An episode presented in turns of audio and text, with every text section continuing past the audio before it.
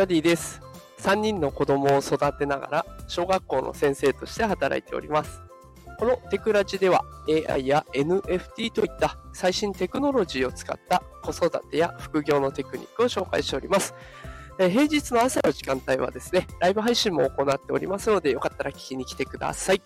さあ、ということで今日のライブ配信ですが、テーマは iPhone16 は AI スマホになるというテーマでお送りしていきます。えーこれね、すごいニュースを今朝ちょっと読みまして、フォーブスジャパンさんが出している、えー記事の中に iPhone16 に関する記載があったんですね。で、この iPhone16 では AI がフル搭載されるんじゃないかというような可能性を探っておりました。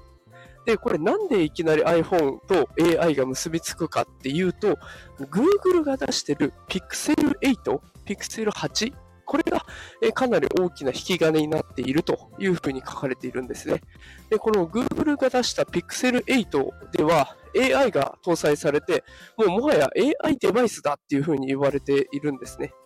で、これ iPhone に搭載されるとなるとすっごい楽しみなことがいっぱい出てきそうなんですよ。で、例えばね、iPhone に標準装備されている、あの、マイクロソフトの互換アプリありますね。Pages とか Numbers とか Keynote とか。で、きっとあの辺も AI が搭載されれば自動で文章を作ってくれたり、で自動でレイアウトを考えてくれたりとかっていうことがきっと可能になってくる。で、画像認識も最近はね、生成 AI でもできるようになってきましたので、まあきっと写真を撮る感覚で欲しい気になる商品をこうカメラに映すと、その商品が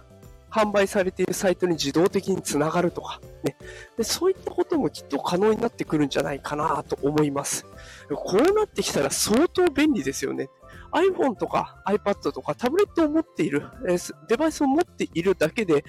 AI を自由に使いこなせてしまう。だから、余計なアプリとか、ね、ブラウザに飛んでとかっていうことは必要ないんですよね。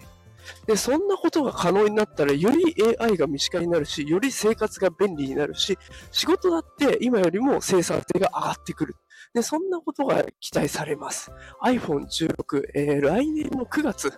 はい、発表なんじゃないかと言われていて、で、AI も搭載されるのかどうかっていうところが非常に楽しみなところです。えーあの、今後も続報が入り次第お届けしますので、よければフォローしてお待ちください。えー新しい情報入り次第お届けしたいと思います。さあ、ということで今日は iPhone16 について、AI が搭載されるんじゃないかという可能性について紹介してみました。きっと AI が搭載された時には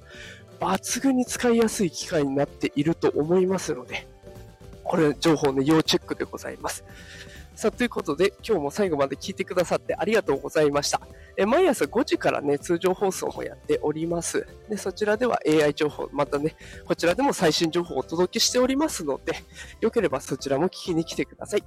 えそれでは今日も最後まで聞いてくださってありがとうございました。もしこの放送気に入っていただけた方は、いいねとかコメントいただけると嬉しいです。感想コメントも絵文字だけでも全然問題ないし、もうそれだけで励みになりますので、